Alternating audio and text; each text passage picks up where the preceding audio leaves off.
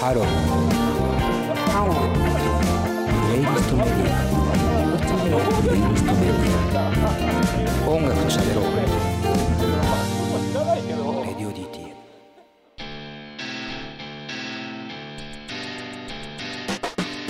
というわけでプレイリストで聴いている方は、えー The Monochrome Set で The Jet Set Junta、えーそして The Smiths で The Boy With Thorn In His Side、えーそしておとぎ話でビーストロングという3曲をお送りしました。いやー、まあ、ビーストロング、まあ、ちょっとビーストロング行く前にね、じゃあまずはちょっと80年代の話してるんで、はいモノクロームセットとスミスについてね、この曲について、えー簡単にというか、まあ結構厚めでいいっすね。厚めで、厚めでいきましょう。ちょっと簡単なせ選曲理由というか、はい。なんか、その、まあ、80s っていうとさ、まあ、シンセ、シンセサイザーとかが、あの、どんどんどんどんみんな使い出して、あはい。とドラムとかも、ちょっと、リバーブとかエコーをかけて変な音にしたりとかして、ちょっと割と電子音みたいなのが増えていった時代なんだけど、はい。逆に逆行してなんだろう50年代とか60年代のロックみたいなロックが始まったみたいなサウンドをもう一回リバイバルさせたわけじゃないと思うんだけどそういう音楽も作っちゃったぜみたいなバンドがモノクロうんとかだったと思うんだけどなるほど。でそれやるにしてはめちゃめちゃ演奏が下手っていうかさ変な、うん、腰が砕けた感じの演奏してはい。妙にクールでかっこいいっていううん。そうそうそうそうそう。そうで、うん。それも実に80年代に物が溢れ出してみんなが豊かになってる時に俺はあえてここだぜって選んでるようなシニカルな感じがかっこいいなと思って。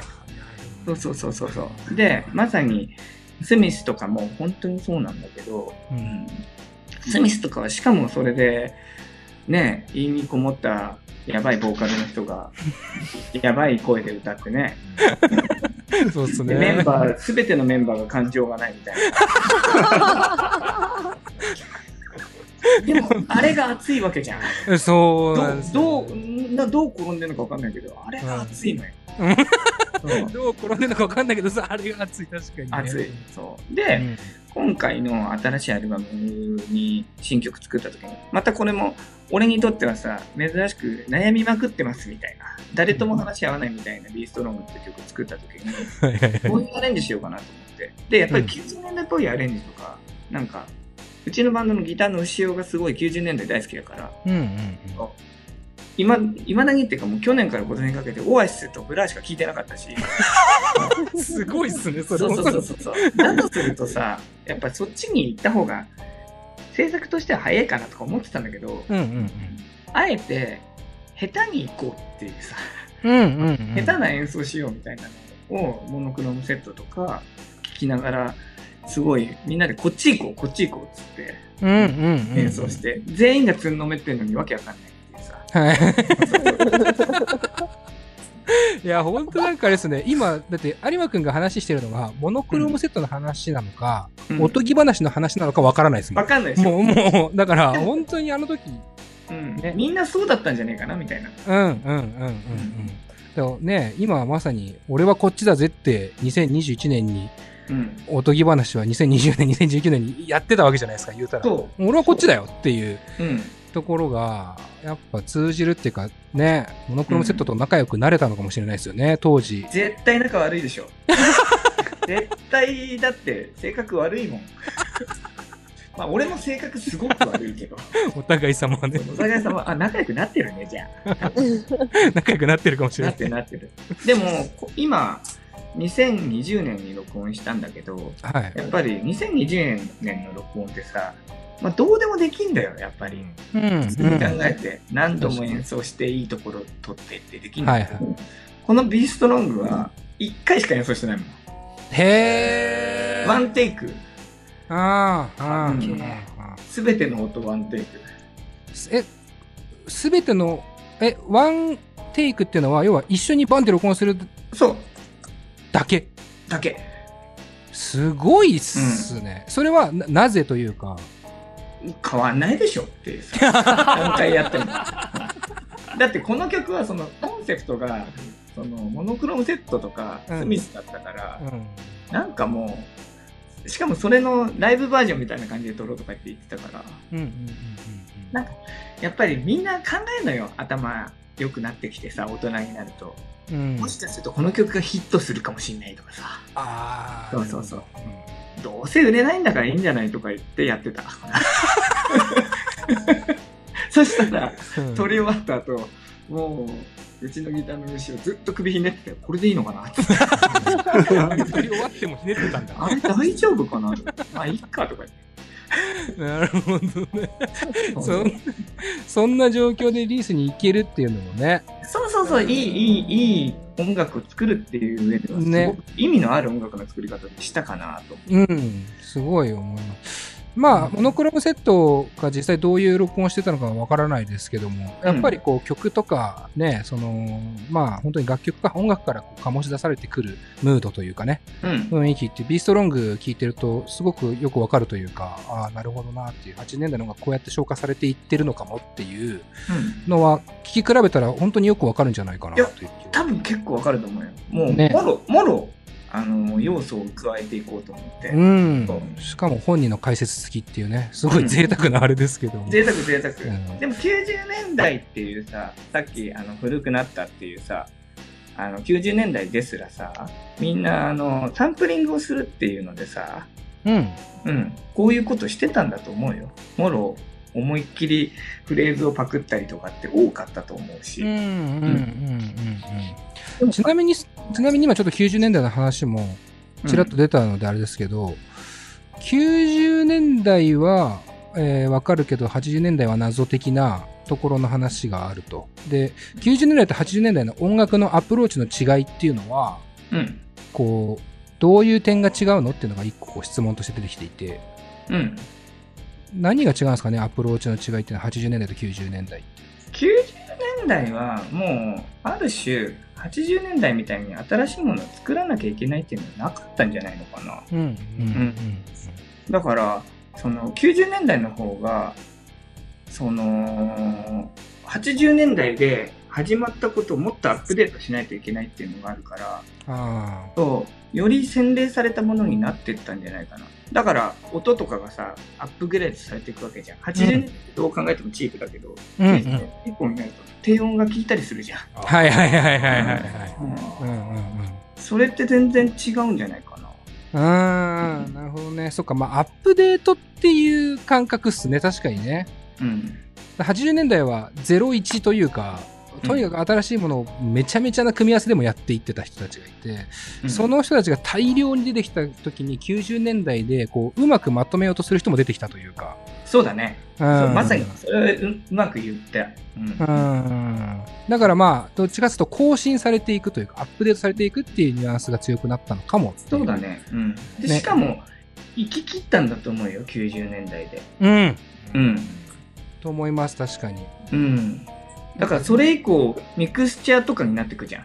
そうですねうん。組み合わせの妙っていうかね。うん。ロックの歴史的に言うと。う。うん確かに。もう2000年以降は、あとは、しかもテクニックの時代に入ってきてうん、さ。うん。うん。確かにそうっすね。まあそういう意味では新しいものが生まれまくってた時代という意味では80年代っていうのは結構最後の砦感もあったのかもなと思います。あったかもね。そう。うん。今ね、今の子たちがどんだけ頑張って、まあ俺たちもそうだけどさ、どんだけ頑張ってシティポップっぽくやろうとしたってさ、雰囲気だけしか出ないじゃん。そう。本当にいい曲作ろうと思ってあの時代の人たちはやってたけど、うんうん。うん。匂いみたいなのは出るかもしれないけど、メッセージ性までいかないんだよな。うん。う。うん今時代がそうだからさ。うん。確かにそうっすね。うん。ちょっとふわ、ふんわりしてしまう感覚もね、ちょっとあるなという気もするんですけど。なんでこの時代生きてんのかみたいな歌詞がシティポップに乗ったらもっといいのになっていうかさ。うん。ううんん。なるほど、そっか。そっちもちょっとシティポップをやってるからというところの様式に、うんもしかしたらハマり込んじゃってるのかもしれないっていう。やっぱ様式にはまり込むっていうのはずっと今の時代はあるよ。うんうんそうとしか思えないような人たちが多いからさ。うん。うん。うんうんまあ確かに90年代でできたのかもっていうね、話もありましたけど、うんそういう意味では2000年以降でこう、台頭してきたもっと若い人たちっていうのは、それはそれで苦しいね、苦しい時代よ、本当に。制作があるんだろうなとも思いますけどね。うん、思う思う。うんこれやってもあれやってもやってるよ誰かみたいな。うん。だってみんなね、本当ススマップとか聞いたらもうやる気なくすもんね。なくす、なくす。本当に。全部あるじゃんみたいなしかも金使ってやられちゃってるみたいなさ。うんなるほどなまあ、それの分、ちょっと魅力的にはやっぱ80年代って今どんどんどんどん増してるなと、今話聞いてたね。僕そうだね。増してるなこれとこれだけいいと思うし、あと、誰かがいいって言ってるからいいみたいなの80年代ない気もするし、あー、なるほど。俺の同級生はやっぱり誰かの意見が大事な人が割と多くてさ、うん、うん。そう、んロッキンオンとかもそうだったんだけどさ、はい。うん、レビューが高いレビューじゃないとさ、急に批判されたみたいな感じでその音楽聴かなくなる人が多くてさ、うん、うん。そうそうそうそう。だけど、その、俺の先輩たち、だから70年代、ろうん、70年代の頭に生まれたようなさ、今もう40の後半の人たちが割と俺は先輩で喋ること多いんだけど、その人たちは関係ないもんね。うん。俺これ好きっていう話だけしてくるから。うんそうすごい嬉しいしさ。うん。確かにな、うんなんかいろいろそう考えると、なんていうかこう、受け取り手というか、うん。の時代も変わってきてるんですよね。そうだね。うん。。ね、やっぱ同調したいとか、ね、うん。SNS みたいなこう、承認欲求プラス同調欲求というかね、っていうところもある分、やっぱ自分が発する言葉とかがあまりエゴイスティックになりすぎないように気使うみたいな。あれ、ちょっとね、もったいないよね。そう、ちょっとね、まあ僕も、あの、例外でもないから何とも言えないけど、そう。わかるわかる。ね、ちょっとこう、心がクッとなる感じはありますよね。あるよね、うんそうなるべくそのね意見が合わないっていうのってすごくいいことだと俺は思うんだけど思わない人が多くなっちゃってるかそうですね。ら、いや、なんかすごい話になってまいりましたけど。そうそう。でもさ 80s とかはさあの音楽のジャンルもそうだけどさ意見が合わない人がいて当然だよって言ってみんなやってるような感じがしていいんだよね、うん。そう。うん。ん。確かにそうだな。うん。ちなみに80年代の、まあ、音楽っていうところで、うん。えっとまあ、ちょっと切り替えると、うん。まあ、今語ってくれたモノクロムセットとかスミスとかっていうのは、一個おとぎ話っていうバンドの、まあ、ビサイドっていう作品ともね、かなり色濃い影響があるっていうところだったんですけど、これまあリスナーからすると80年代って言ってもまあ10年間あって結構ぽっかり空いてる人もいると思うんですよ。うん。で、有馬君的に、まあ今日の選曲もそうですけど、うん。なんかこの辺から80年代掘ってみたら面白いって思えるかもよみたいなのって言いますか？あでもねやっぱりマイケルの80年代とかはもう超無敵だしスリラー。普通にスリラー全部聞いたことないんだったら聞いた方がいいと思うし、うん。うん。あとバンヘイレンとかバンヘイレンの「ジャンプ」っていうさ 曲が入ってるアルバムとか、はい。まずだって1984みたいなタイトルでしょあれ多分そうですね。だから、まあ、あれとか全然とにかく売れてるものを聞いた方がいいと思ああ。ううん本当に、うん、じゃあ80年代のチャート調べたら早いかもしれないですね。早い早い早い本当にそれでいいと思う俺はい普通に、ねホイットニー・ヒューストンだって聞くし、うん。そうそうそうそうそうそうそう。なんか自分の BGM になるから有名なのをまず聞いていけばいいって思うな、うん。うん。うん。うん。超わかりやすくていいですね。超わかりやすい方がすごいいいんだよね、でそれ好きだったらそれこれもいいかもしれないって多分今はもう検索すれば出てくるから。うんうん。ううんん、せっかくならそうやって検索して、うん、その先にレコード買う未来みたいなのを作ってくれたらもっと嬉しいけど、うん。うん、飲み行こうやみたいになる。そうそうそうそうそうなりますね、確かに。なるけど。でもなんかそういうのって大事な気がするかな、う。うん。なんかこう、80年代のリアルタイムのヒットチャート見るっていう機会もそんなに多くはないし。もうないよね。ね。うん。さっきの有馬くんの話で言うと、そこで1位取ってる曲を誰も知らないことがあるぐらいの時代だから、全然ある。ね、すっごい面白いですよね。掘っていくだけで、チャートだけでも相当掘れるっていう感じ。超もうほんと超惚れると思う、うん。2000年以降チャートがなくなってるからさ、うん。うんうん。うん。チャート文化がもう本当に曖昧になっちゃったから。そうですね。うん確かにね。当時はもうめちゃくちゃもう絶対的なチャートって感じでしたからね、多そう分。そうそう、最高なんだよ、それが。みんなそこ目指してるし。はいはいはい。で、ここでさらに80年代、今日80年特集なんで、まあ、80年代の社会についても少し話したいっていうね、が出てきておりまして、ちょっとね、はい事前に集めたメモがありまして、なんと、はい。えー日本だとバブル時代。そうなんですよ。それがいいんだよ。うん。俺ね、本当その、おとぎ話の今回のビサイルのジャケット書いてくれた、あ、書いてあの、ジャケットの写真撮ってくれた太閤さんとかと話するときに、はい80年代はもうテレビにしろ何にしろ楽しすぎたっていうの。うん。ううん。ん、でバブルだし、そう、もうとにかく大人がかっこいいってやっぱり思ったし、うん。そう、なんか、俺こんなに大事な、大事な自分の青春時代をこんなに楽しくて陽気な世の中に過ごすことができて、本当に良かったって言われて、うん。で、去年一緒にご飯食べた時とかも、だから今もうコロナになったけど、もう俺はもう楽しめたからいいんだよねとかなんかしみじみ語ってて。ずるいなと思った。なんか、老後みたいなものいいですね。本当にそういう話するのよ。でもやっぱり、紅白歌合戦でも玉木さん出たでしょ玉木浩二さんが。はいで、玉木浩二さんがもう最高だったのよ。うん。うん。もう、なんつうのかな。もうちゃんとお金を使って最高の田園を披露するよかったっすね。実に80年代っぽいっていうか、うん。うん。そうそうそうそうそう。80年代ってみんな働いてたサラリーマンの人とかもさ、もうみんなで肩組んでさ、うん。うん。歌ったりとかするのよ。うん。うん。そういう感じが今ないからさ、うん個人主義だから、もう羨ましいな。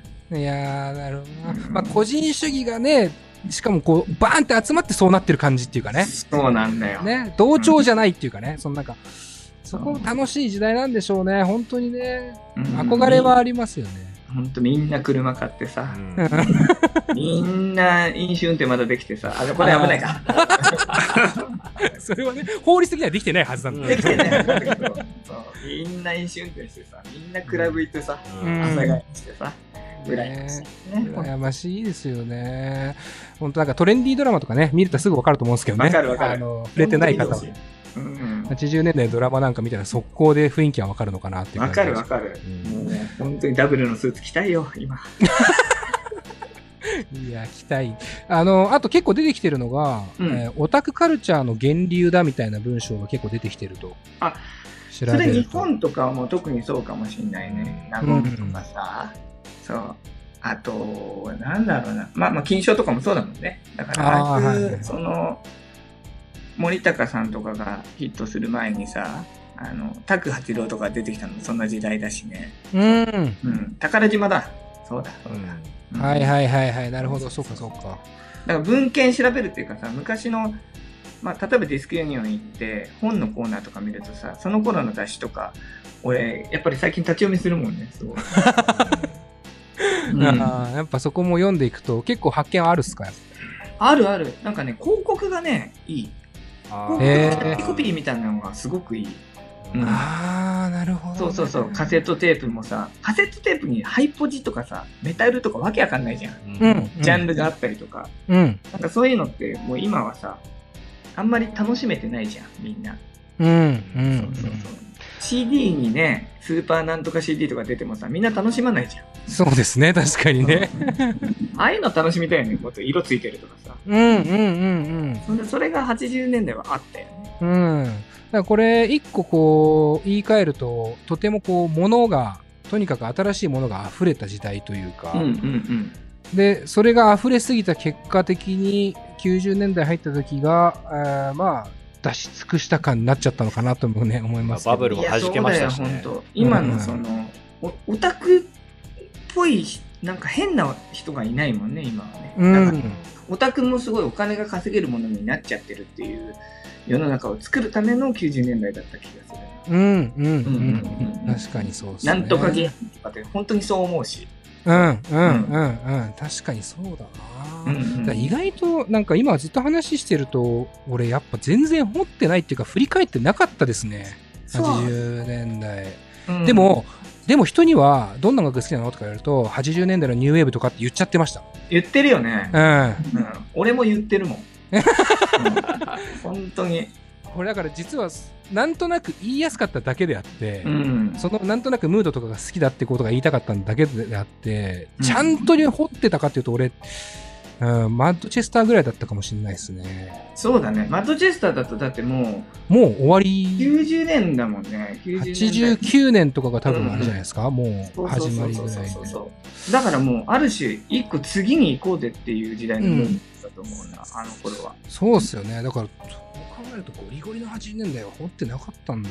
うん。ダサいぜ、でも、すごい。だからいいんだよね。いやー、すごい、でもなんか一周回ってってか、この年になって分かる部分でもあるっすね。これ、80年代の楽曲とかでジャケットとかアルバムとかって、結構ユニオンとかブックオフでめちゃめちゃ安かったりするもん多いじゃないですか。安い安い。なんか100円、200円で買えるものだったりとか、今日紹介してる楽曲とかも100円、200円で買える CD とか、もいう全然そうだよ。。全然安いよ。うんね日本版だとすごい安いから、ぜひ手に入れてほしい。か本当ね、あの、CD をめちゃめちゃ買い始めた時って、安いから逆に買ってないみたいなとこあったんですよ。ななんていうか、その、価値がないって勝手に決めちゃってたっていう。どうせダサ安いんでしょうって。そうそうそう、本当に思ってた。まあ、本当にダサいんだけどね。ものによってはね。いや、本当にダサいからいいんだよ。そうか。そうなのよ。本当にダサいけど、俺らかっこいいっしょってちゃんと胸張ってる感じがいい。